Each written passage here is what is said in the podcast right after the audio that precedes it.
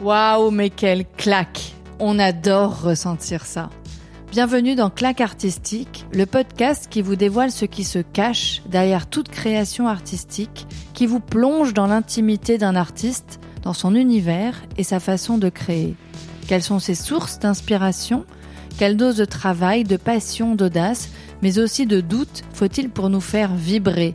Qu'est-ce qui se passe dans les backstage et qu'on ne voit jamais je suis Hélène de Mars et je vous embarque à la rencontre de comédiens, de chanteurs, d'écrivains, d'humoristes, mais aussi de musiciens, de chefs et de beaucoup d'autres artistes fascinants qui m'ont mis une belle claque. Alors je suis aujourd'hui avec Marina Viotti. Marina a 36 ans et c'est une sacrée personnalité au parcours atypique. On pourrait la croiser au Hellfest, qui est le festival des passionnés de métal. Et elle adore ça. Elle aime surfer, elle adore Björk et le jazz. Marina est chanteuse lyrique. elle a gagné de nombreux prix et chanté à Barcelone, Berlin, au Bolshoi à Moscou et à la Scala de Milan. Bonjour Marina. Bonjour. Merci d'être avec nous pour cet épisode de Claque artistique. Alors, tu le sais pas, mais la préparation de notre discussion n'a cessé de me rappeler que je chante, mais tellement faux. Même avec un travail acharné, bah, je resterai nulle. Hein. Toi, tu chantes Rossini, Verdi, Mozart avec passion et talent, et c'est tellement beau. Et puis c'est sympa parce que tu détonnes carrément si on a en tête l'image de la Castafiore dans Tintin. Bah, j'avoue, euh, bah, c'est tant mieux. Alors pour euh, pour se chauffer, pour démarrer, on va parler de ton parcours. Alors c'est obligé hein, pour mieux te connaître. Et puis surtout, c'est pas banal. Est-ce que tu peux euh, nous en dire un petit peu plus? Ah oui, c'est sûr que c'est pas banal. Si on m'avait connu il y a 15 ans, on n'aurait probablement pas pensé que j'allais être ici aujourd'hui pour parler d'opéra. parce que il y a 15 ans, j'étais encore chanteuse dans un groupe de métal. J'étais très très goth, mais aussi un peu punk. Avec euh, moi, j'ai toujours adoré euh, choquer un petit peu et aller à fond dans les looks. Ça, c'est un truc que j'ai en commun aujourd'hui avec l'opéra, c'est les déguisements.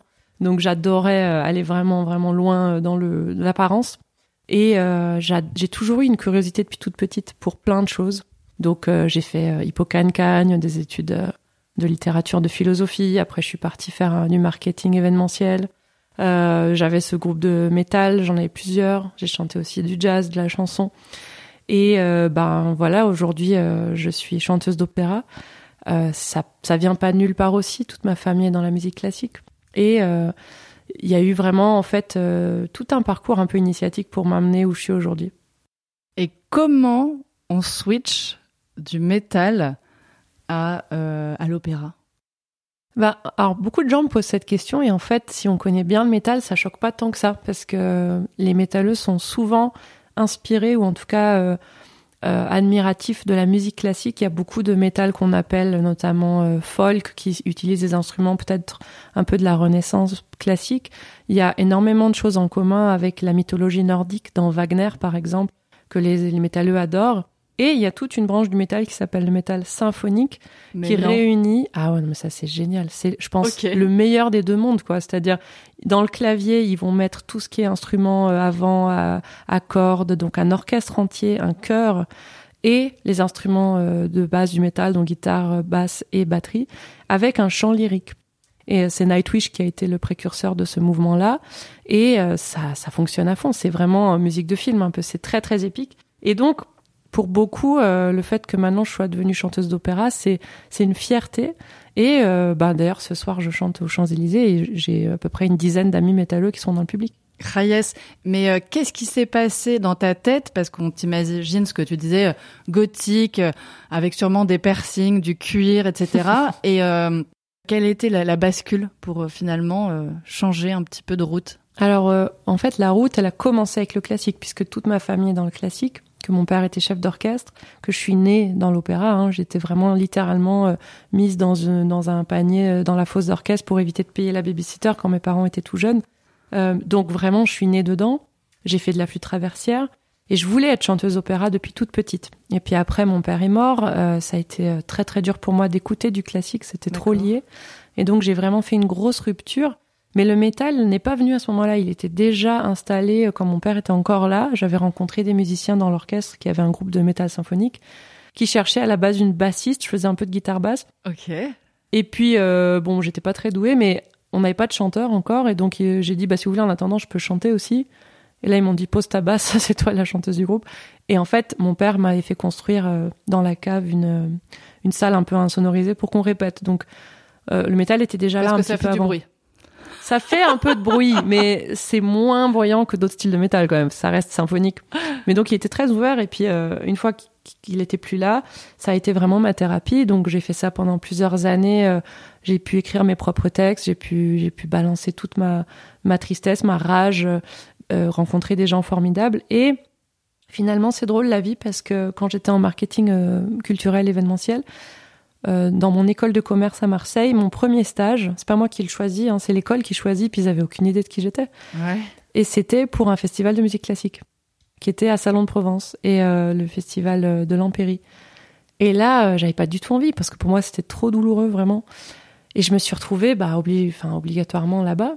Et là, j'ai pris une claque. Et je me suis dit... Une euh, jolie claque. Une jolie claque. euh, je me suis dit, ça m'a vraiment manqué. Et puis, euh, la deuxième claque, c'est quand je suis allée voir mon frère qui jouait dans l'orchestre de Vienne, Simone Boccanegra, qui est un opéra qui parle de rapport entre un père et sa fille.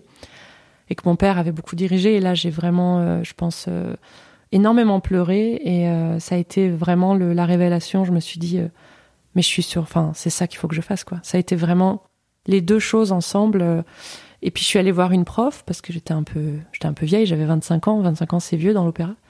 Et euh, pour voir si j'avais une La chance. grand-mère de l'opéra. Ouais, non, mais vraiment à 25 ans, Ouais. les gens sont déjà sur scène. Moi, oui, donc je- c'est ça, c'est qu'à 25 ans, tu reprends un petit peu de zéro ce côté euh, tout. lyrique, même si t'as baigné dans ta famille, Ouais. dans cet univers. Bah, il faut que je rattrape toutes ces années euh, en technique vocale. J'ai jamais pris de cours. euh, et puis c'est surtout l'entrée dans les conservatoires, c'est trop tard. Donc Ils t'ont dit que c'était trop tard ou? Ah oui, oui. Je suis arrivée à Vienne, en fait, donc j'ai tout lâché vraiment coup de tête. Hein. J'avais pas fini mes études. Mon groupe, c'était quand même un groupe qui marchait bien. On était, on avait des tournées prévues à l'international, donc euh, c'était Groupe de métal. Ouais. Yes. c'était très dur de, de les quitter. Je passais quand même tous mes Ouais. week-ends avec eux depuis des années. Euh, donc j'ai j'ai fait ce choix et euh, j'arrive à Vienne euh, pleine d'espoir euh, parce qu'une prof m'avait entendu, m'avait dit franchement il y y a le matériel, vous allez. Et j'arrive à Vienne et malheureusement ben on me dit euh, ah non mais vous êtes trop vieille. Et en fait aucun conservatoire me veut, aucune école de musique. Et là je suis un peu Et là, on embêtée, est en quelle année? Là j'ai 25 ans donc c'était il, y a- il y a- il y a 11 ans. Il y a donc- 11. Donc, petit, un petit mood euh, en berne. Là, on se dit ah. Bah là, beaucoup de doutes parce que Ouais. je me dis attends, je viens de tout quitter, j'ai rien. Je suis à Vienne, il faut que je travaille, j'ai pas d'argent. Euh, je connais personne, à part il y avait mon frère qui était là. Mais euh, voilà quoi, je recommence une vie à 0 à 25 ans et je sais pas si ça va marcher. Alors, j'ai d'autres diplômes qui font que si jamais ça Oui, marche pas, pourras je toujours avoir pas- un job alimentaire. Voilà, mais euh, et du coup c'est drôle la vie parce que donc mes études de littérature m'ont conduite à postuler au lycée français de Vienne pour pour être surveillante, mais il se trouve que leur prof de littérature euh, était euh, enceinte, donc je me suis retrouvée à enseigner à des classes qui avaient 18 ans, moi j'en avais 25, euh, j'enseignais la littérature pour le bac et j'avais des classes de cinquième. Et c'est ce qui m'a permis de gagner ma vie pour pouvoir payer mes cours de chant privé, puisque du coup, c'était ma seule option. Ah oui, parce que les conservatoires, les- Voilà. le- en gros, le schéma classique voulait pas de toi. Donc, C'est tu ça. t'es dit, moi, je m'en fous, je paye mes cours. Voilà, Je bah, j'ai trouvé pas une prof qui a dit. Alors déjà, elle m'a dit, il faut changer le look, hein, parce qu'à Vienne, ça passera pas trop. On allège tout ça. Ouais, on enlève tout ça, les piercings, les écarteurs, les. Et euh, elle m'a dit, fais une radio des cordes vocales, parce que si t'as chanté et hurlé dans un groupe pendant 10 ans, euh, je voudrais être sûre que voilà, ça vaut la peine. Et elles étaient nickel. Oui, tu t'es pas abîmé Non. en faisant du son trop fort. Après, c'est une technique, j'imagine, pour pas t'abîmer. Voilà. Bah, les premiers concerts, j'étais à faune au bout de 20 minutes. Je me suis dit, il va falloir que je trouve une solution. Et puis, j'ai travaillé. Et euh, du coup, elle m'a dit, en fait, il y a déjà un matériel vocal qui est là, donc on n'a pas tant de choses à rattraper. Par contre, c'est tous les jours technique pendant un an. Et ça coûte cher, forcément, tous les jours un cours de chant privé. Bien sûr. Donc, euh, bien sûr, elle m'a Ah beaucoup là. aidée. euh, C'était beaucoup de doutes. Beaucoup de fois, j'ai voulu arrêter, repartir à ce que je connaissais, qui marchait, quoi. D'accord. Waouh. ah oui. J'avais pas en tête l'idée que euh, t'étais trop vieille à 25 ans. Mais bon, ça, c'est. ça, On me le sort encore- régulièrement. Il n'y a pas, y a pas si chose. longtemps, on me l'a dit encore. hein. Qu'il fallait que je change de répertoire parce que j'étais trop vieille. C'est un truc, euh, le l'âge, c'est vraiment, euh, c'est un truc compliqué dans le monde de l'opéra encore. Encore plus pour les femmes ou pas? Bien sûr. Et voilà, merci. Et voilà. On va parler un petit peu de ta voix. Alors, tu es mezzo-soprano, sauf si je dis des bêtises. Non, c'est ça. Est-ce que tu peux nous faire un petit topo rapide sur les différents types de voix des chanteuses euh, lyriques pour qu'on se rende compte un petit peu où tu te situes? Voilà, bah alors t'as euh, les trois grandes catégories, c'est la soprano, c'est les voix aiguës. Euh, la mezzo, c'est mon type de voix, c'est-à-dire c'est pas qu'on est entre le grave et l'aigu, c'est qu'on doit avoir les deux. Donc c'est un peu le, le, le type de voix le plus large parce qu'on doit à la fois avoir des graves d'une contralto et monter aussi haut que la soprano, on va dire de base, parce qu'il y a plusieurs sous-types après. Et après, il y a la contralto. Contralto, c'est les voix très graves. Mais par exemple, dans la voix de soprano, euh, il y a plusieurs types de soprano. Il y a la soprano coloratour qui va être la reine de la nuit. Ça, c'est les suraigus qui font beaucoup d'impression. Il y a la soprano dramatique qui va chanter plutôt du Verdi, du Wagner. Donc, on a des sous- sous-catégories aussi pour les mezzos. Donc toi, tu es capable d'aller euh, à la fois assez loin, ce que tu dis dans les aigus, et assez loin dans, Voilà. dans des graves. Et j'ai lu un... J'ai vu que tu chantes... Alors, je savais pas, mais je vais un peu à l'opéra, mais pas assez. Euh, tu chantes aussi bien des rôles euh, de femmes que d'hommes. Ouais. Et, et c'est assez impressionnant, parce que j'avais, en plus, pour ta première fois à la Scala, t'as chanté Stefano, c'est Mhm. ça, dans Rome- Roméo et Juliette.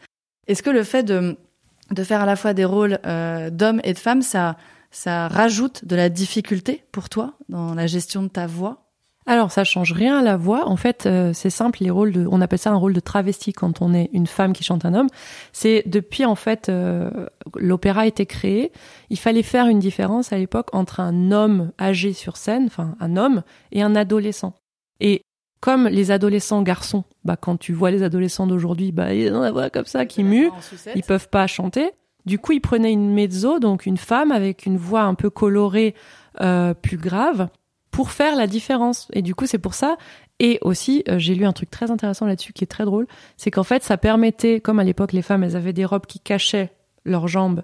Ça permettait de voir les jambes d'une femme, puisque du coup, elle était en, en pantalon et en short, puisqu'à l'époque, ça n'existait pas, les femmes en short. Du coup, c'était aussi un moyen pour les hommes de se faire un peu plaisir à voir des, des femmes déguisées en hommes, mais aussi de les voir un peu plus dévêtues, quoi. Comme quand, euh, à une certaine époque, on apercevait un petit bout de, che- de cheville, c'était follement Voilà. érotique. Mais je dois dire que euh, je trouve ça. Alors, ça ajoute pas une difficulté, ça ajoute un. Pour moi, c'est hyper excitant, c'est un challenge de fou parce que des fois, dans le même opéra, par exemple les contes d'Hoffmann, je dois être une femme et ensuite un homme. Ça veut dire qu'au niveau du jeu d'acteur, c'est pas du tout la même façon de bouger, de s'asseoir. C'est pas les mêmes langages des mains, du visage.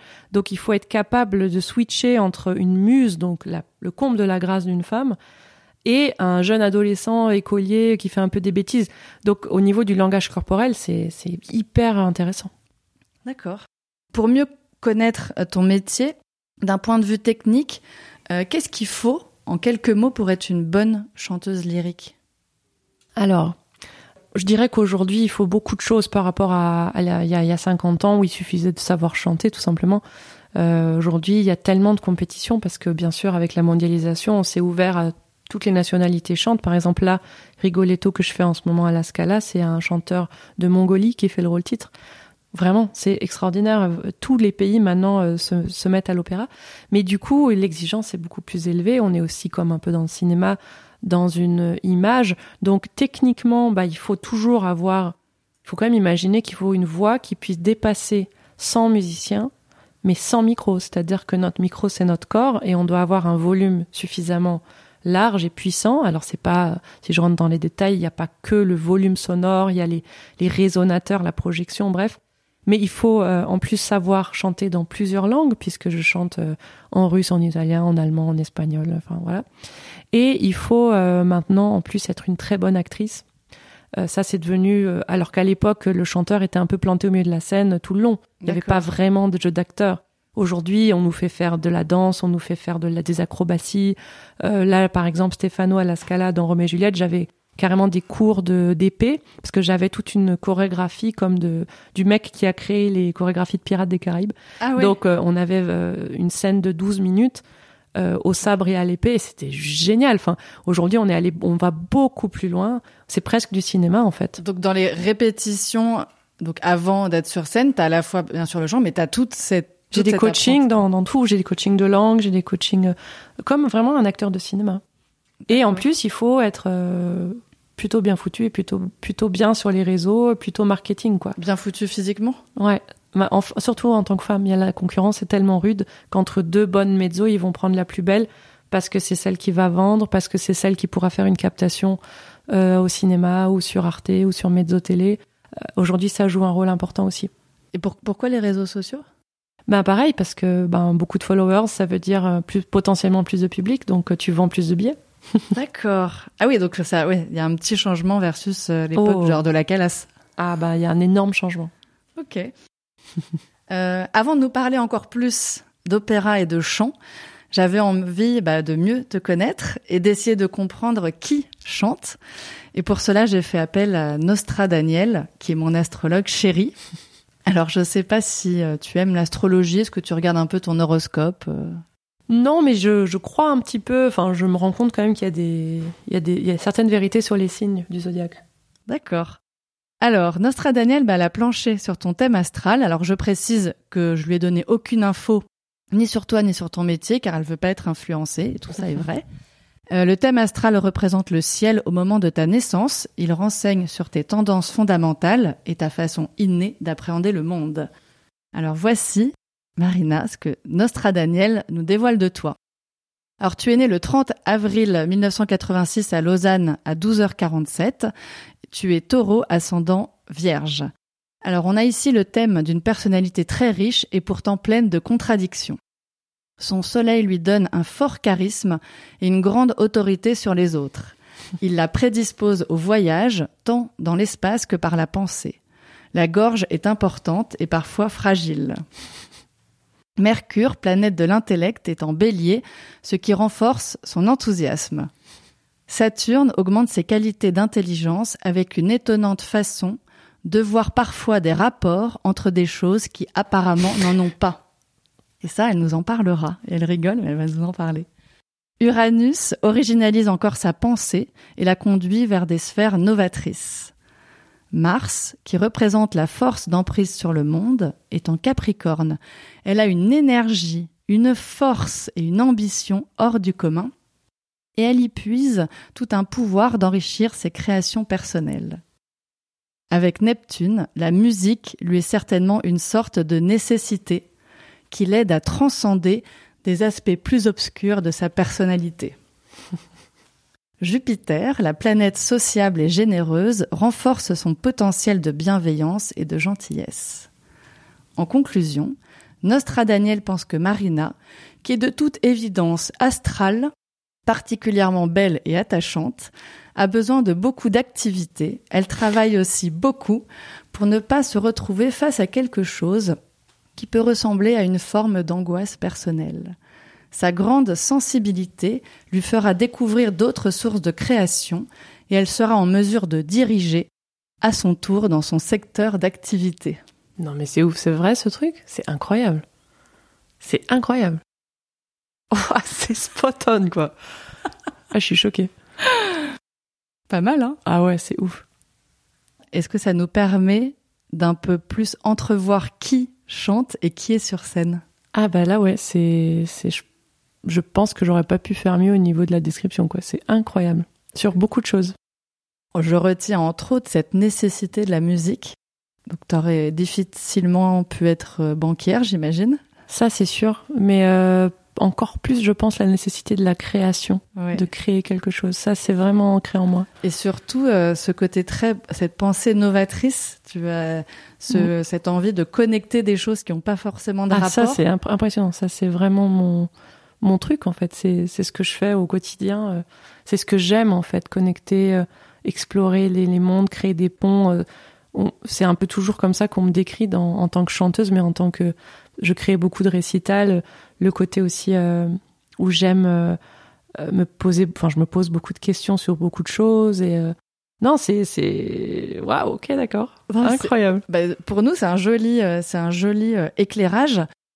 Ce qui va nous intéresser, ça va être de parler donc du chant bien sûr et de l'émotion. Qu'est-ce que ça t'apporte de chanter et qu'est-ce que ça t'apporte d'être sur scène? Alors chanter, c'est vraiment une, une, méditation, je trouve. On est connecté avec des choses très profondes en soi. On est connecté à son corps, on est connecté à, à sa sensibilité. Euh, mais en même temps, bien sûr, c'est un vrai travail euh, physique. C'est vraiment un sport. Hein. Le diaphragme qui est donc ce qu'on a euh, vraiment au niveau des abdominaux, euh, qui se contracte perpétuellement, euh, qui permet de soutenir notre larynx, ce qu'on a dans la gorge, qui permet de chanter. donc c'est beaucoup de muscles en mouvement.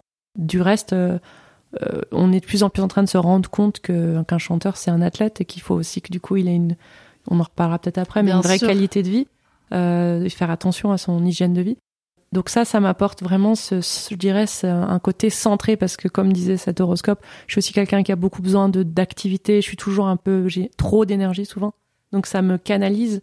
Et en même temps, euh, être sur scène, c'est c'est une, une libération euh, parce que moi, je suis quelqu'un qui, je m'ennuie aussi très vite.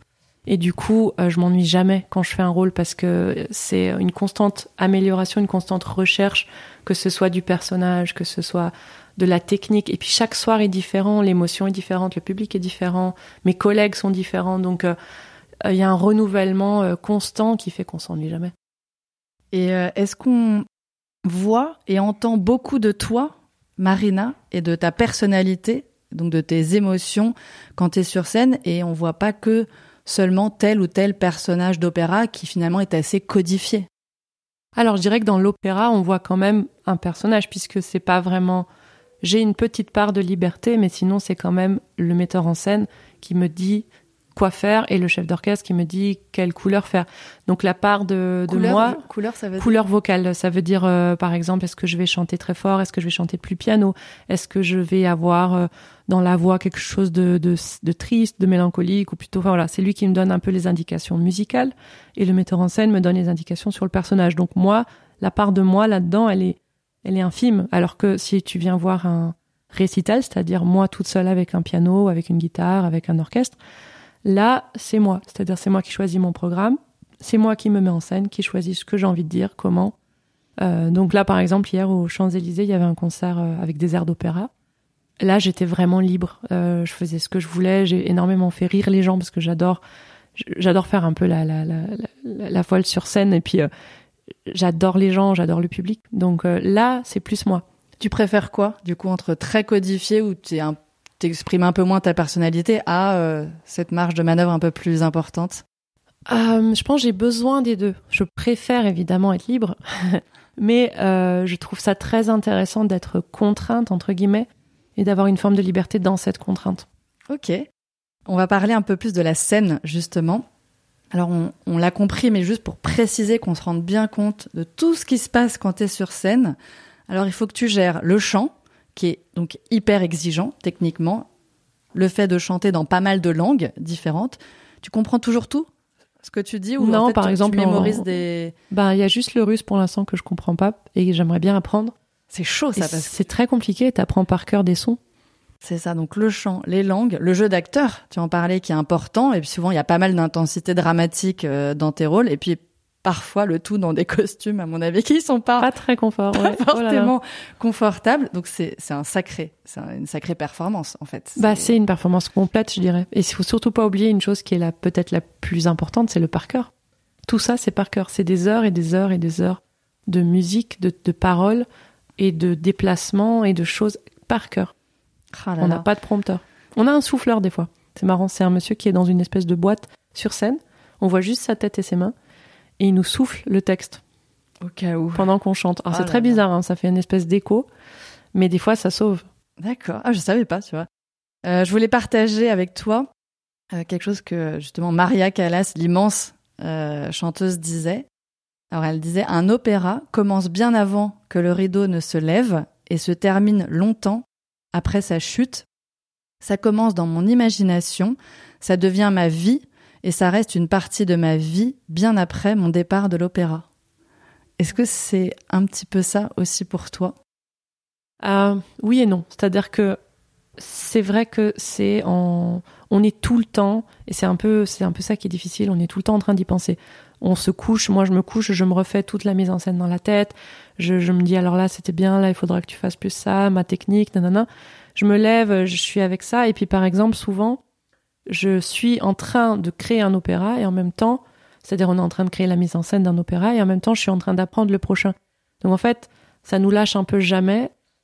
Je, je mets un point d'honneur à essayer de me déconnecter au maximum en faisant d'autres trucs. Par exemple, ben, je fais beaucoup de sport ou, ou je pars en voyage dans des endroits euh, très très différents où il n'y a pas d'opéra, où je vais pas y penser, où je vais pas chanter Ouais, une sinon, note. t'es envahi non-stop. Sinon, j'ai plus d'espace mental. Ouais.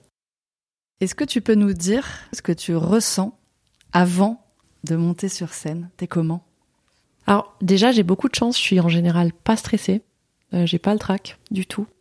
Euh, j'ai une espèce d'excitation qui va être un peu compliquée au tout des premières minutes à gérer au niveau du souffle parce que quand on est, je sais pas, quand on a beaucoup d'adrénaline, c'est compliqué de gérer son son air. Donc on est un peu à bout de souffle. Euh, et puis souvent, en fait, je me mets dans le personnage. Donc euh, je suis T'es déjà le personnage en je suis arrivant déjà le personnage en arrivant et je, je visualise tout ce qu'il y a avant l'histoire, ce qui a pu se passer pour que j'arrive sur scène en étant déjà. Et ça, Maria Callas disait un truc intéressant avec ça. Elle, elle, elle se mettait très loin de l'entrée de la, de la scène et elle commençait déjà à marcher avant son entrée dans déjà l'humeur du personnage pour qu'une fois qu'elle soit sur scène, parce qu'il y a- beaucoup de chanteurs qui commencent leur personnage une fois qu'ils sont sur scène. Mais elle, elle le commençait dix pas avant. Et je trouve ça très intéressant et moi j'essaie de faire la même chose parce que ça nous permet de... On peut pas être stressé dans ce cas-là parce qu'on est un autre, on n'est pas soi-même. Ok. Euh, Qu'est-ce qui se passe quand tu es sur scène? T'es comment? Tu ressens toute cette énergie du, euh, du public? T'es C'est fou parce qu'en fait on a l'impression qu'on est, on est un peu schizo parce qu'on est à la fois le personnage puisqu'on on raconte une histoire, on parle, on chante, on a, on a tout un, tout- toute une histoire à, à raconter qu'on a construite pendant un mois. Mais en même temps, on est très, on a comme une espèce de, la, de, de, de, de radar de petites antennes qui ouais, captent. on capte tout ce qui se passe, c'est-à-dire on capte la moindre réaction dans le public, euh, on capte. T'arrives à savoir si euh, le, le public et l'audience réagit bien, réagit beaucoup, réagit positivement, négativement. Tout ça, tu le ressens? On le ressent, ouais. Pas toujours à, à juste titre, parce qu'il y a des fois le public est très loin. Ça dépend des acoustiques aussi beaucoup, mais on sent quand même une espèce d'énergie. Et on sent aussi tout ce qui se passe avec ses collègues, parce que c'est ça, on sent un collègue qui est nerveux, on sent un collègue qui est peut-être un peu fatigué, on sent un collègue qui est hyper euh, dans, qui a envie de faire des, des bêtises et qui a envie de nous faire rire. Euh, et c'est ça qui fait que chaque spectacle sera différent d'un jour à l'autre. Et euh, une fois que c'est fini, qu'est-ce qui se passe après? T'es comment? Le rideau tombe? Ah, alors le problème c'est ça, c'est qu'après on est on est euh, survolté quoi. On a on a toute cette toutes les émotions. On est resté quand même. Faut être très concentré hein, pendant plusieurs heures, des fois 4-5 heures. Donc après on a on a ce côté très on est hype quoi. On est vraiment presque comme comme sous drogue. On est T'es un peu shooté. on est shooté à l'adrénaline, à tout ce qui s'est passé. Ça décante après et en fait en général on dort super mal parce que ça on est hyper fatigué d'un coup. Ça tombe, c'est un peu le, le contre-coup. Mais on a tout qui revient dans la tête. euh, Du coup c'est compliqué. Est-ce que t'as eu une ou deux anecdotes de scène, soit des ratages pas possibles, soit des trucs fun euh, Ah que tu pourrais nous partager, un peu sympa Alors, euh, une, un de mes meilleurs souvenirs, c'était au Bolchoï euh, à Moscou. Donc là-bas, en fait, j'ai été appelée pendant plusieurs euh, années sur le même rôle, c'est-à-dire c'est Rosine dans le Barbier de Séville. Donc comme ça, comme je le connaissais déjà, il m'appelle, je viens, je le fais trois fois et je repars chez moi.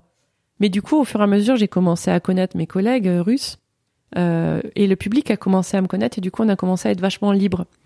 Et je me souviens d'un spectacle où vraiment il y a eu énormément de ratés, mais très drôle. Par exemple, il y a un moment, j'ai un, petit euh, un petit mot, un billet qui est caché dans mon décolleté. Puis c'est vraiment une production où j'ai j'ai les tenues traditionnelles avec le corsage, avec la robe. Et donc euh, j'ai glissé dans mon décolleté le billet. Et il y a un moment où je dois le récupérer et et le montrer à Figaro et dire eh ben le billet que tu cherches en fait il est là. Sauf que le problème c'est que j'avais un peu transpiré du coup il était descendu tellement bas que j'arrivais pas à le trouver. Et donc tout l'opéra s'arrête parce qu'on doit attendre le eccolo quoi, ça veut dire et le voici. Et j'étais là, merde, merde. Alors j'avais mes deux mains dans mon décolleté à fouiller sous mon corset. Et les gens ont commencé à rire. Et puis, et du coup, je, je me suis dit, il faut que j'improvise un truc. Donc je lui ai montré avec ma main, j'ai fait genre, j'arrive. J'ai regardé le chef, j'ai fait, et je lui ai dit en italien, j'ai fait, j'arrive, excusez-moi deux secondes. Et je cherchais et les gens commençaient à rire, moi je commençais à rire. Finalement, je l'ai trouvé, il était tout mouillé, il était dégueu. J'étais là, et le voilà. Et là, on n'arrivait plus on n'y arrivait plus, on était mort de rire. Et puis dans ce même spectacle, quelques minutes après, il y a une leçon de chant sur scène. où je dois chanter un truc euh, qui était très populaire à l'époque de Rossini. Et là, mon collègue commence à me dire, euh, dans l'histoire, il me dit qu'est-ce que tu veux chanter? Je dis, je donne le nom d'un compositeur italien de l'époque. Et là, il me dit qu'est-ce que tu veux chanter? Et il me dit tout de suite Rachmaninov, Prokofiev, Tchaïkovski. Et là, je fais, mais qu'est-ce qu'il fait? Il, sort complètement de l'histoire. Me... Et je lui dis du coup niet, je lui réponds en russe alors que l'opéra est en italien. Et là, je sais pas, je lui dis, euh, j'ai envie de chanter Edith Piaf. Et là, tout le monde s'arrête. Et puis, je, je sais pas, en plein milieu d'un opéra Rossini, j'ai chanté La vie en rose. Mais non. Et le public, mais c'était euh, la, folie. C'était moi. Du coup, lui, qu'est-ce qu'il fait? Il fait, mais moi aussi, j'ai envie de chanter un truc. Et il se met à chanter du Tchaïkovski, le public, mais mais tremblement de terre. Et du coup, le ténor, qui a rien à voir dans l'histoire, qui joue au piano à ce moment-là sur scène, il fait, moi aussi, genre. Et c'était n'importe quoi. Mais par contre, je pense que j'ai jamais eu un, on n'a jamais eu un succès aussi phénoménal qu'après cette représentation, parce qu'il y avait une liberté qui, je pense, était celle de l'époque. Hein. Rossini, il a mis ce titre qui était un tube de l'époque. On s'est dit, bah, il faut qu'on mette des tubes d'aujourd'hui. Alors bon, tu vas me dire, Edith Piaf, c'est pas d'aujourd'hui. Mais cette liberté-là, c'est de la comédie aussi, donc ça nous laisse cette possibilité. C'était, je pense, un de mes meilleurs souvenirs. Trop cool. Et euh, est-ce que euh, tu pourrais nous partager euh, ta plus grande émotion sur scène? Ouais, bah en plus c'était y a pas, c'était juste après le premier confinement. Lisbonne n'avait pas fermé. Mon frère est chef d'orchestre et il avait il avait son orchestre à Lisbonne et il m'a dit est-ce que tu veux qu'on fasse ensemble la voix humaine? Alors la voix humaine, c'est une œuvre de Cocteau qu'il a envoyée à Poulenc. Poulenc, c'est mon compositeur préféré. Et en fait, c'est un long monologue de 40 minutes d'une femme au téléphone. Et on sait pas, enfin, on sait à qui elle parle, à son amant, mais on n'entend pas les répliques de lui. On n'entend qu'elle. Et on imagine ce qu'il lui répond. Et en fait, elle est dans un désespoir parce qu'en fait, c'est le, jour de la rupture. C'est quelqu'un avec qui elle a été plusieurs années. Et, euh, et elle va essayer de le récupérer en le faisant culpabiliser. On apprend qu'elle a fait une tentative de suicide. Enfin, c'est très très lourd, c'est très très puissant. C'est bien pour après le confinement. Voilà. Et euh, en fait, on avait décidé avec Vincent Huguel, metteur en scène, on avait décidé de la mettre sur scène avant, euh, comme une espèce de, star du cabaret. Donc on la voyait faire du piaf, on la voyait faire du satie avec un orchestre, une magnifique robe rouge, une perruque blonde. Et tout de suite après le concert, elle se précipite sur scène pour aller au téléphone dans sa loge. Et on va la voir s'enlever les robes, enlever la perruque. Et on la voit en fait se mettre à nu en tant que personne humaine. Et il faut savoir que je venais d'avoir le Covid. Et c'était le premier, donc c'était un Covid assez méchant où j'avais beaucoup de mal avec oh mon souffle. Et je me disais, je vais jamais arriver au bout. Et donc, il y avait une fragilité dans mon jeu que j'ai jamais eue. Et c'est, je pense, la première fois que j'ai eu un rôle à faire qui soit si dramatique. Parce que moi, je fais beaucoup de rôles comiques souvent. Et ça m'a obligé à puiser au profond de moi des forces et des, des choses que j'avais jamais expérimentées. Et à la fin, euh, j'étais euh, déjà très soulagée parce que ça s'est extrêmement bien passé. Mais J'étais très émue, très vidée, très. C'était vraiment, je pense, un moment charnière. Euh, et puis c'était mon frère qui dirigeait. Et puis il y avait vraiment beaucoup de choses et j'ai vraiment eu une énorme émotion. J'avais vraiment les larmes aux yeux. Tout le monde, hein, d'ailleurs. C'était très très fort. Mais effectivement, de ressentir dans ta voix l'émotion, ça va être assez impressionnant. Et je crois que j'avais j'avais vu que tu avais déjà chanté avec quasiment pas de voix, la fièvre et ah comment ah, tu arrives à, à aller quand même sur scène, c'est parce que tu dis il faut que j'y aille, show must go on, et en fait t'es tellement euh, c'est ça, l'adrénaline mental qui te qui te booste. Ouais, l'adrénaline fait tout en fait. Il y a une espèce de chose euh, et la technique, hein, parce que je dois dire là, oui c'était il y a pas longtemps, j'ai de nouveau eu le Covid et j'ai dû chanter quand même euh, et euh, et j'étais parce qu'il y avait la, la télé, il y avait la radio, c'était le jour où il fallait pas que je manque. Alors c'était une mise en scène où on n'avait pas de contact, donc je pouvais pas contaminer quelqu'un mais j'étais très très mal. Enfin, j'avais 39 de fièvre, j'avais pas de voix, j'étais j'étais j'étais vraiment euh, presque en train de délirer quoi. Et donc c'était très très compliqué. Je sais pas comment j'ai fait. La concentration, le la voix était, je pouvais quasiment pas parler, mais j'ai réussi à chanter. Je sais pas. C'est vraiment les miracles de l'adrénaline. Ouais. Ça c'est vrai. Enfin, le corps de temps en temps fait des trucs. Ouais, c'est un euh, miracle. Quand il faut. Ouais, ouais, c'est ça. On se pose plus de questions, on y va. Euh, après, par contre, je le paye cher. Mais... Oui. T'as le, le contre-coup. Ouais, c'est clair. Alors j'adore aussi parler des backstage, tout ce qu'on voit jamais, euh, nous, le public. Alors on l'a compris, hein, tu as un métier hyper exigeant. Alors bien sûr, il y a le travail euh, bah, de la voix. Tu chantes combien d'heures par jour termes de, de routine, tu vois, euh, Euh, alors, quotidienne? Est-ce que, tu- est-ce que tu dois chanter, juste, je me rends pas compte, deux heures, une heure, trois heures par jour? Là, ça dépend des gens. Il y a des gens, ils ont besoin de chanter tous les jours. Moi, par exemple, moi, je chante, mais je me porte. C'est-à-dire que comme je chante déjà énormément sur scène et que la voix, c'est vraiment un organe. ouais, je, déjà, il y a ça. Je pense que je suis un peu une fainéante aussi. C'est-à-dire que je, enfin, j'ai tellement bossé, j'ai tellement, j'ai une technique en laquelle je, à laquelle je, je peux faire confiance. Et je sais, je, me- je me connais, je connais mon instrument.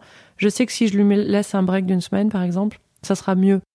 Ou alors, à contrario, faut que je chante. Par exemple, si je suis en production sur un rôle important, je vais chanter tous les jours. Je vais pas marquer. Alors, faut savoir que les chanteurs, ils ont le droit à ce qu'on appelle de marquer sur scène pendant les répètes, c'est-à-dire qu'ils chantent pas vraiment. Ils chantent soit à moitié, soit ils parlent le texte, soit ils chantent en voix de fausset, en voix de tête, Donc toujours pareil pour se ménager, c'est ça? Pour se ménager. Ok. Moi, par exemple, ça, je fais jamais. Donc moi, je chante Toi, à tu fond donnes à fond. pendant 6 heures euh, s'il faut. Quand tu es sur scène, mais entre. Mais tu te entre, reposes. voilà, exactement, c'est ça. Ok. Et euh, je le savais pas, mais ta voix continue à se développer et à évoluer. Moi, je Mhm. pensais que vous bossiez, t'as acquis ta technique, et puis pouf, après, tu déroules tout en continuant à entretenir euh, la machine, si je puis dire. Alors que non, en fait, tu as accès maintenant à, euh, à des airs que tu pouvais pas chanter il y a euh, 5, 6, 7 ans, c'est ça?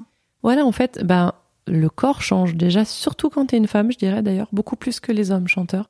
Quand t'es une femme, entre les hormones, entre euh, ben, le fait que tu, tu, ton corps se développe, ça fait se développer ta voix. Après, en plus, si t'as un enfant ou pas, enfin voilà, il y a beaucoup de choses qui peuvent transformer une voix. Moi, par exemple, il y a cinq ans, j'aurais jamais pu penser qu'aujourd'hui je pouvais chanter du Verdi. J'avais une voix beaucoup plus petite. Et en fait, sans avoir rien fait, hein, juste avec le temps, l'instrument se développe, le corps se développe, le souffle, le- l'endurance. Et en fait, ça nous permet de pouvoir évoluer d'un rôle à l'autre. C'est pas le cas de tout le monde, ça dépend des gens. Euh, mais beaucoup de femmes dans ma tessiture, donc les mezzo-sopranos, se retrouvent euh, après 10-15 ans carrément dans une autre tessiture, c'est-à-dire soit en contralto, donc euh, elles perdent un peu les aigus, donc elles deviennent vraiment des voix graves. Ce qui peut être cool parce que tu vas aller jouer d'autres choses. C'est ça. Soit tu deviens une soprano carrément. Et là, tu ton tout, tout un nouveau répertoire. Ok. Est-ce que tu as peur euh, d'abîmer ta voix, voire de la perdre? Est-ce que c'est quelque chose qui est assez présent ou pas trop? C'est présent dans chacun d'entre nous parce que c'est fragile une voix et parce que, comme je te disais, ça peut changer. T'as des femmes qui accouchent et après elles n'ont plus de voix, c'est fini, elles peuvent plus chanter. Ouais, Juste ouais, le fait d'accoucher. ouais, parce que ça te coupe tout ton soutien, puis ça te coupe ton diaphragme. T'en as, ça se passe très mal. T'en as, elles ont des réactions hormonales qui font que c'est fini, quoi. Donc, euh, en fait, je pense qu'en tant que femme, surtout, tu nais, enfin, tu nais, en tant que chanteuse, tu, tu commences en te disant que tu sais que déjà tu dureras moins longtemps qu'un homme. C'est vraiment injuste, mais c'est comme ça. On a à peu près 10 ans de moins quand même en tant que chanteuse, sauf exception.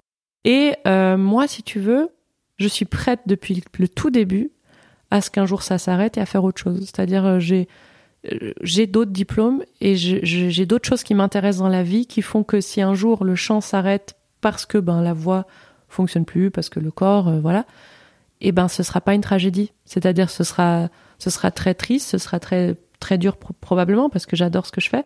Mais il y a plein d'autres choses qu'on peut faire aussi dans la vie. Moi, je vois ça comme ça en fait. Comme ça, ça me permet d'être un peu sereine. Et évidemment, ça dépend tellement aussi de comment tu gères ta carrière. Ouais, évidemment que ça. si tu chantes des trucs, euh, euh, des Carmen euh, toute l'année, tu, tu vas tu vas user ton instrument. C'est logique. Parce que c'est des rôles qui vont, qui sont longs sur scène, plus après qui te demandent. L'orchestre est plus grand, du coup, tu es obligé de chanter plus fort, tu es obligé de, de donner plus. C'est vraiment comme je dirais euh, euh, faire une performance en tant qu'athlète.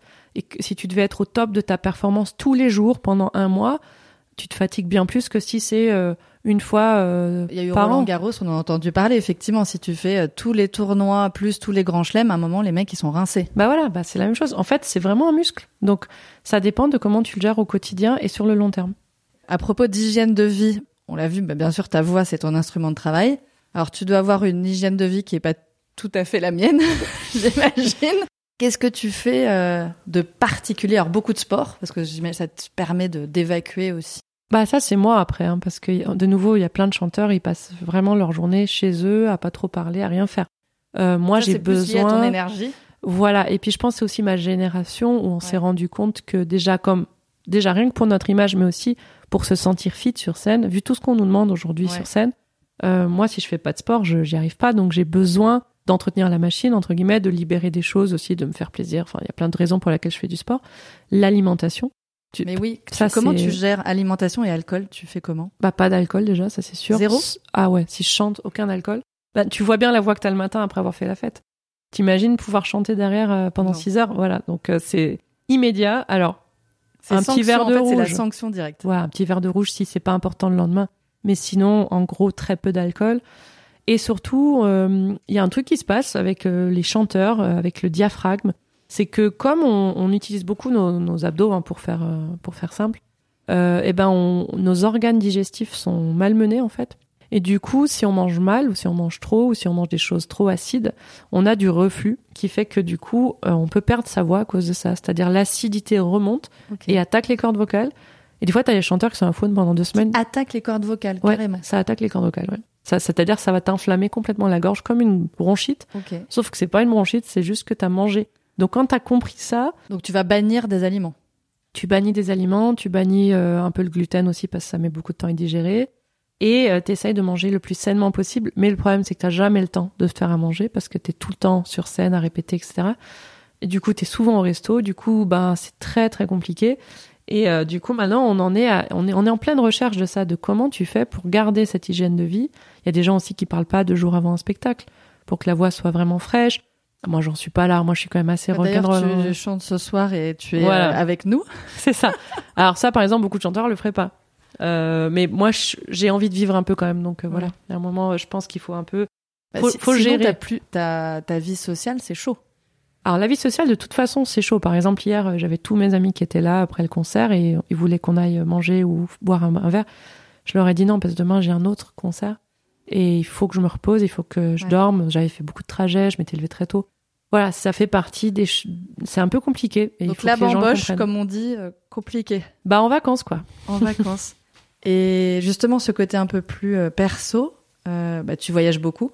Comment on concilie le pro et le perso? Bah je voudrais bien qu'on me le dise. non, bah c'est compliqué. C'est très compliqué parce qu'on n'est jamais au même endroit. Moi, je passe vraiment un an de ma de, de mon année je fais une production d'opéra, c'est deux mois de travail. Donc je suis deux mois euh, à Milan, deux mois à Berlin, deux mois euh, à Barcelone. Alors bien sûr, c'est génial, hein, je vais pas me plaindre, c'est quand même pas des destinations trop moches. C'est un côté fascinant, mais mais par contre, comment tu veux après euh, avoir un, enfin rencontrer quelqu'un? Bah tu rencontres. Moi, je rencontre des gens, mais après ils me font. Bah là récemment à Florence, j'avais rencontré quelqu'un, et puis il me dit ah, du coup tu reviens quand? Et je, bah je dis je, ben, je reviens pas, mais après je, peux revenir. J'ai mes week-ends quand même. Mais ça fait peur, forcément. Donc la personne peut bouger aussi. Essayer. Après, c'est chaud. bah, ça dépend du, métier de la personne. Il faut des sous aussi. Donc, euh, c'est vraiment pas simple. Et je dirais que c'est pas simple, euh, pas seulement parce que je voyage, mais parce que, euh, ben, ben niveau, enfin, je pense que c'est les mecs de 2022, je sais pas, hein, mais c'est compliqué de trouver quelqu'un qui accepte que déjà euh, tu sois un peu sous les projecteurs, que tu gagnes bien ta vie, que tu es une femme, mais que t'es pas souvent là, que, enfin, on demande beaucoup à l'autre en fait. Euh, je me dis, faut vraiment que l'autre il se sente déjà très bien dans sa vie, dans dans ses baskets, dans, dans qui il est, qu'il soit épanoui lui-même pour accepter que toi tu le sois, sans jalousie, sans problème d'infériorité, sans problème avec l'argent. Enfin, c'est finalement euh, beaucoup moins simple que je pensais. Et je me pose vraiment la question en ce moment de parce que moi j'ai j'ai vraiment pas envie d'être comme la calasse de finir toute seule dans un appart avec des chats quoi. Ça me ça me déprime l'idée en fait. Moi j'aime trop les gens la la, la vie euh. donc je, je, je suis en train de voir comment je peux un peu équilibrer tout ça parce que pour l'instant je pense que je travaille beaucoup trop. Je voyage beaucoup trop et c'est super mais c'est fatigant. J'ai envie d'avoir une vie en fait.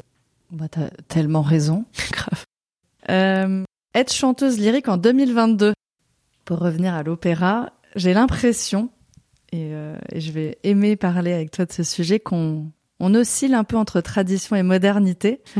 euh, T'en as parlé très ouvertement et, euh, et c'est tout frais parce que tu viens de chanter le rôle de Maddalena dans Rigoletto de Verdi à la Scala, donc à Milan. Et ça n'a pas été que simple cette histoire. bah non, c'était c'était très enrichissant parce que donc les mises en scène euh, de Rigoletto, c'est, je sais pas, c'est un peu un tube euh, dans l'opéra. C'est un opéra qui est souvent fait comme Carmen.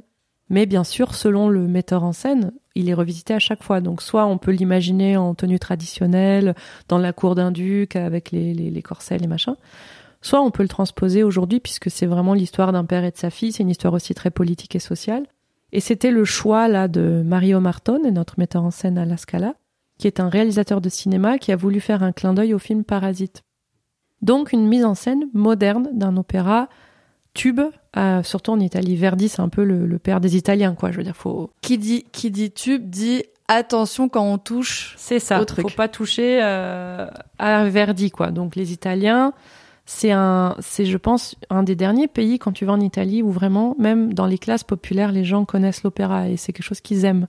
Donc ça leur tient vraiment à cœur. Moi, je, je, je parle avec, je sais pas, un chauffeur de taxi, une boulangère. Ils savent tous, en ce moment, c'est Rigoletto à la Scala. Ils ont lu les critiques, ils ont un avis dessus. Donc c'est absolument génial parce que ça a une importance encore là-bas.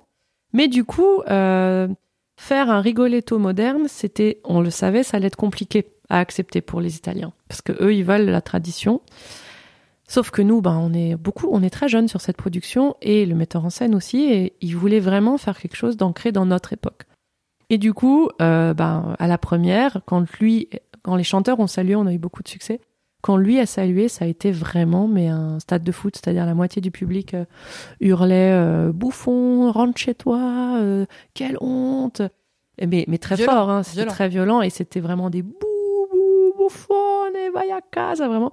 Et l'autre partie hurlait génie, extraordinaire, taisez-vous. Enfin, moi, j'ai jamais vécu un truc pareil. À l'opéra, ah, c'était la première fois que ça gueulait autant et surtout avec euh, violence. Alors, à la Scala, c'est connu, la Scala, pour être un théâtre où ça gueule. Euh, à l'époque, c'était même des jets de tomates. Hein. Euh, ma prof a vécu ça. Pas sur elle, mais elle l'a vu. Jet de tomates, jet de trucs. Aujourd'hui, on a enlevé les tomates. Mais vraiment, ça faisait très longtemps qu'ils n'avaient pas vécu un tel tapage, si j'ose dire. C'est très vieux comme mot, mais j'aime bien. à l'opéra. Euh, c'était fou. Il y avait vraiment, et plus les gens huaient, et plus les autres hurlaient euh, bravo. Donc c'était mais un boucan. Oh, moi j'étais là, j'ai trouvé ça extraordinaire quoi. Et t'aimes bien justement quand euh, des opéras, a fortiori très classiques, vont vers cet angle plus moderne, cette mise en scène plus moderne? Bah, j'ai lancé un peu un sondage sur mes, pour mes followers parce que c'est vraiment quelque chose qui est compliqué. Il y a beaucoup, par exemple, de gens qui vont à l'opéra parce qu'ils ont envie d'être de rêver en fait, de voir quelque chose de beau.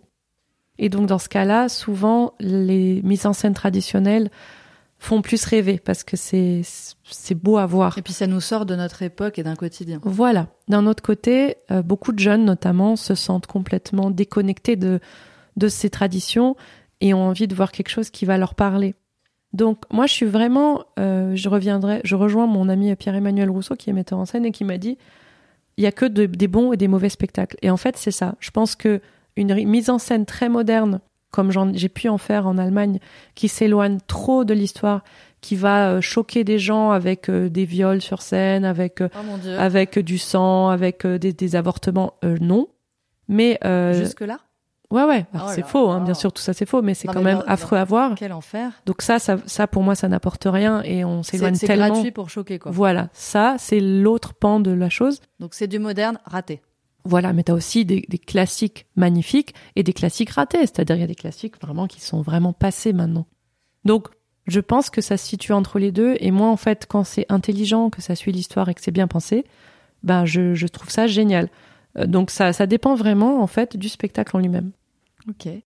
Alors ton credo, euh, on l'a un petit peu compris, c'est euh, la musique n'a pas de frontières. ouais. Alors t'adores rapprocher des univers, donc a priori très éloignés, t'aimes explorer, t'as une grande curiosité pour d'autres styles de musique, ce que Nostra Daniel avait bien perçu. Ouais. Est-ce que tu peux nous en parler un petit peu plus de justement ce que tu fais en dehors des opéras classiques et de ce mélange? Ouais, alors euh, euh, comme bah, j'ai beaucoup avant fait de choses, euh, je me suis dit c'est c'est au début j'avais peur que ce soit un peu une faiblesse, mais en fait c'est vraiment une force, je pense maintenant. En fait, je me suis dit je suis une chanteuse assez atypique et il faut que je puisse que ça puisse apporter quelque chose. c'est pas juste ah trop bien elle est atypique on s'en fiche. C'est vraiment je vois l'image qu'ont les gens de l'opéra, c'est la Castafiore, c'est la Calas c'est poussiéreux, c'est old school, c'est pas pour moi, c'est trop cher, c'est voilà.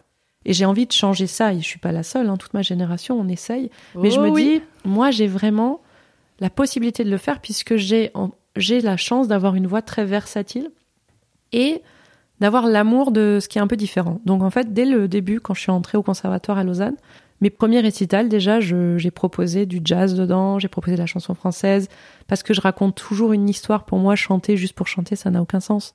Donc je raconte un parcours d'un d'un personnage, en fait, et puis j'explore par ce parcours le cabaret, la chanson, l'opéra, le lead.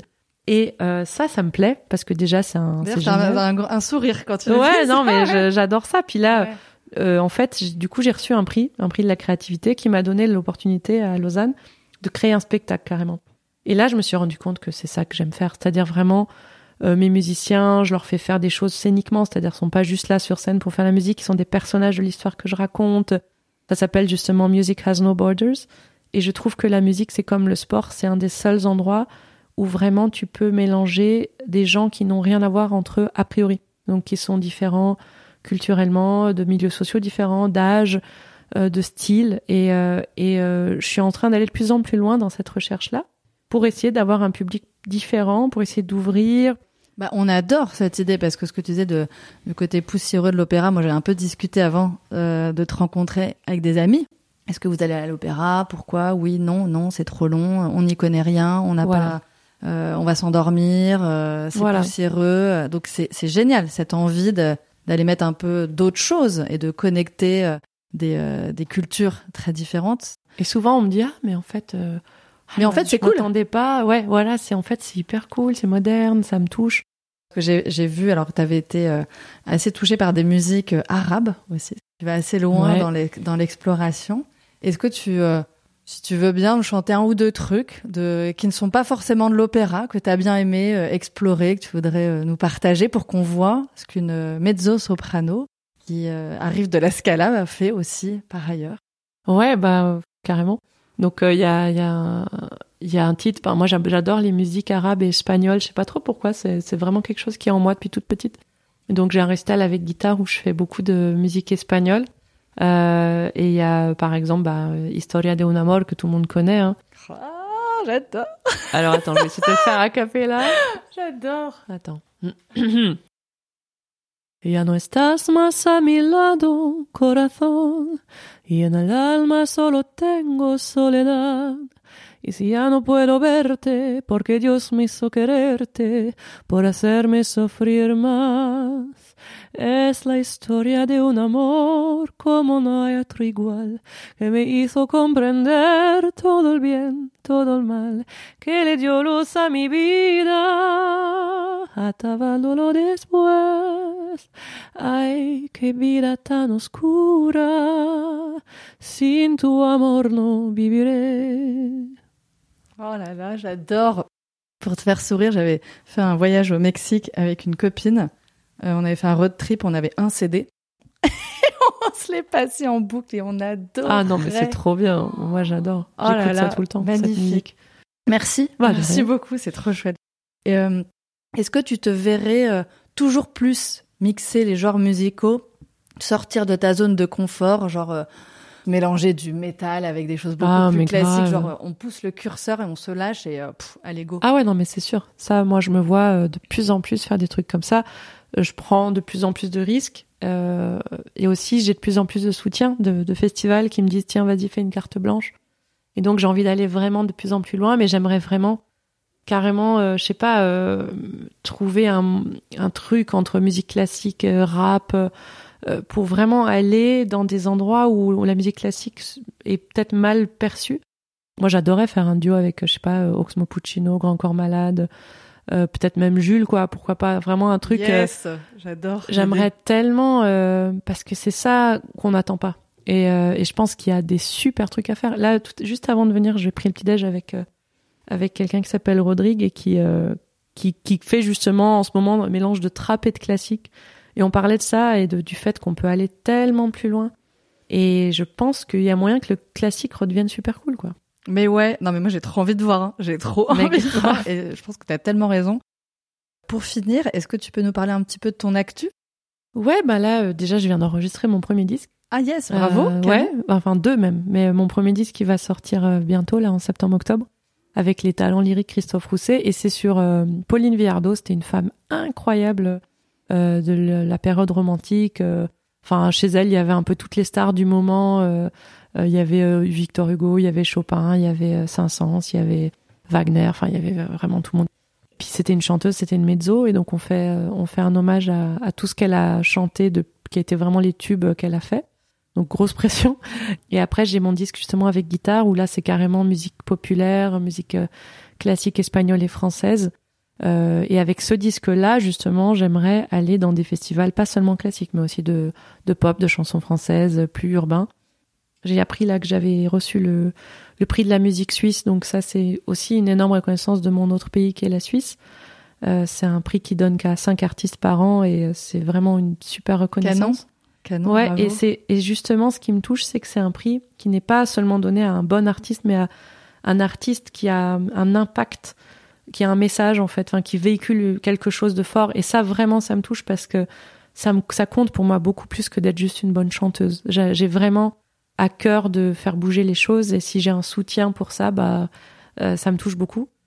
Et puis après, bah, je vais faire mon premier vrai début parisien euh, en novembre, ici aux Champs-Élysées, au Théâtre des Champs-Élysées, avec la Péricole. Et là aussi, je vous invite à venir. Offenbach. C'est cool Offenbach parce que c'est l'opéra bouffe. C'est très accessible. Et puis attends, le, costume, le premier acte, je suis une punk. Donc j'ai fait ah bah voilà, c'est ça. Je suis trop contente. je suis trop contente, j'ai une punk les gars. Ouais, j'ai une crête et tout. non mais moi euh, génial quoi. Ah j'adore. Ouais. Ça va être cool. Euh, alors pour finir, il y a juste le petit questionnaire d'Hélène, c'est le petit rituel très rapide avec des petites questions courtes. Alors Marina, quel est l'endroit le plus improbable où tu aimerais chanter? On imagine qu'il n'y a aucune limite, que tout est possible. Bah le Hellfest. Le Hellfest Ah ouais. J'y ai pas été avec mon groupe à l'époque parce qu'on s'arrêtait juste avant. Mais j'aimerais y retourner avec un projet euh, crossover. ah yes, ok. Avec qui tu aimerais chanter? Je parle pas de chanteur lyrique, ah bah Björk. Ouais, c'est vraiment l'artiste que j'admire le plus depuis toujours. Ok. Si tu n'avais pas été chanteuse?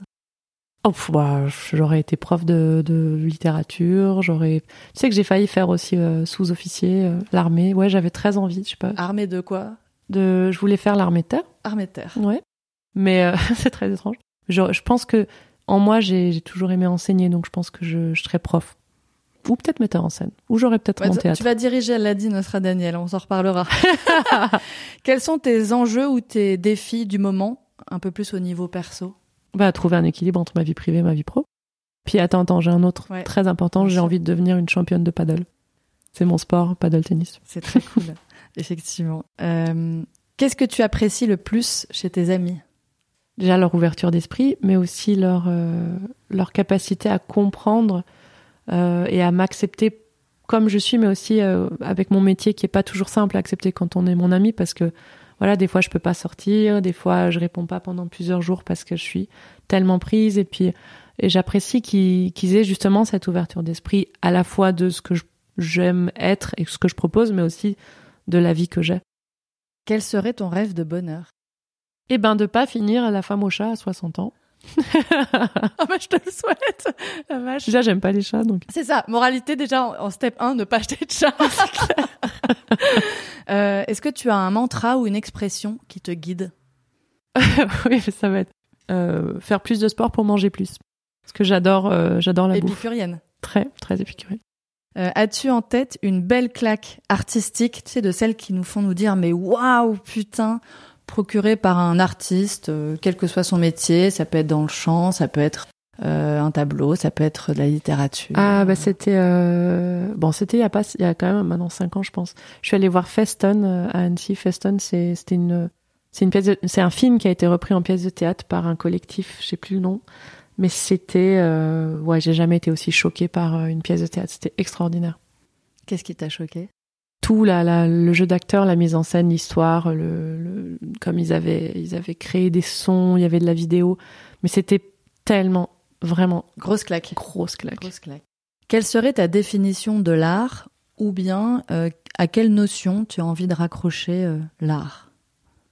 Pour moi, l'art, la, la, vocation de l'art, ça doit ça doit être un mélange entre le beau, interloquer les gens et faire le lien entre tradition et modernité, justement.